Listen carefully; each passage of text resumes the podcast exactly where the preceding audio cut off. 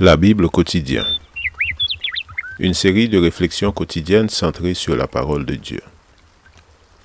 Que ce livre de la loi ne s'éloigne point de ta bouche.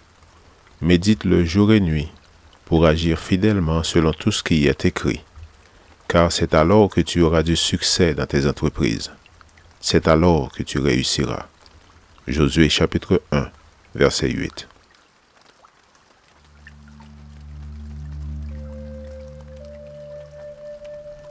Aujourd'hui, le 22 juin, repentance et conversion. Lève-toi, car cette affaire te regarde. Nous serons avec toi. Fortifie-toi et agis. Esdras chapitre 10, verset 4.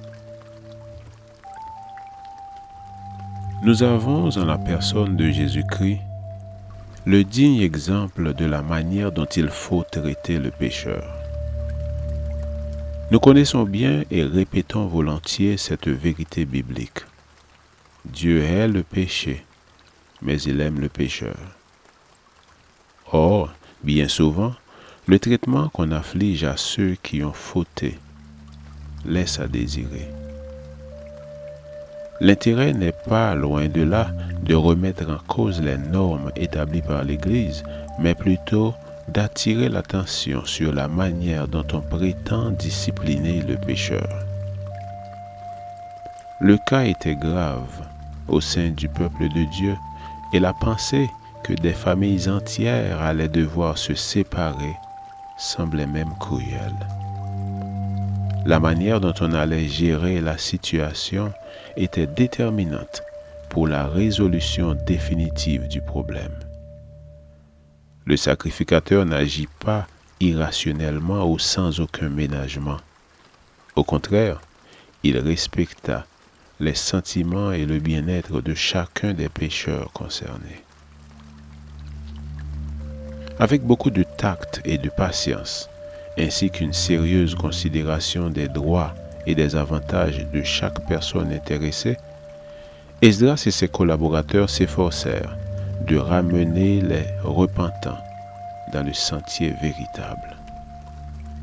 Esdras était par-dessus tout un docteur de la loi, et alors qu'il examinait le cas de chacun avec une attention particulière, il cherchait à impressionner les gens par le caractère sacré de la loi divine et par les bénédictions qui découlent de son observation.